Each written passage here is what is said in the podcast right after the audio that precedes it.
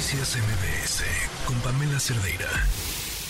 Bueno, pues uno de los artículos, el que todavía no tengo, es una bolsa de arroz. La bolsa de arroz aparentemente está en una escuela. La dirección que coincide con ella es la misma dirección donde el eh, diputado federal por Morena, Óscar Gutiérrez Camacho, eh, montó eh, hace unos pocos días un banco de alimentos.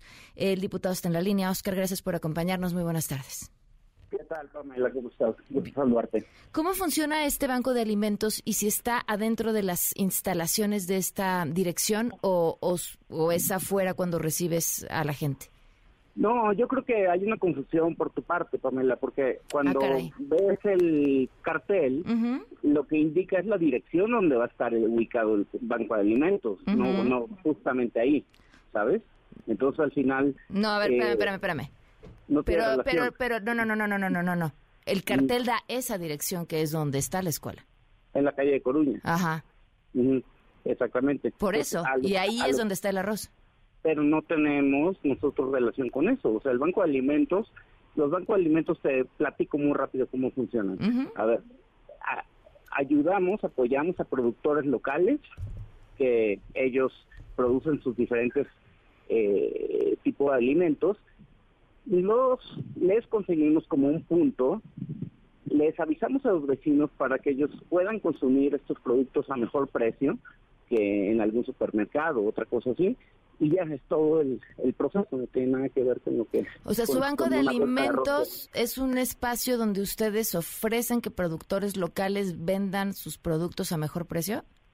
Ah, para todo, para los vecinos y las vecinas, ¿no? Entonces, al final de cuentas, es un ganar-ganar por todos lados. El productor puede sacar sus productos y la gente, los vecinos y las vecinas, tienen acceso a productos con mejor precio. Ustedes no almacenan productos adentro de la escuela, No, no tiene nada que ver la escuela ni de la biblioteca, donde, donde hacen su, su evento. Ahí no almacenan No. ustedes. No, no tiene nada que ver con nosotros. Segurísimo. Segurísimo.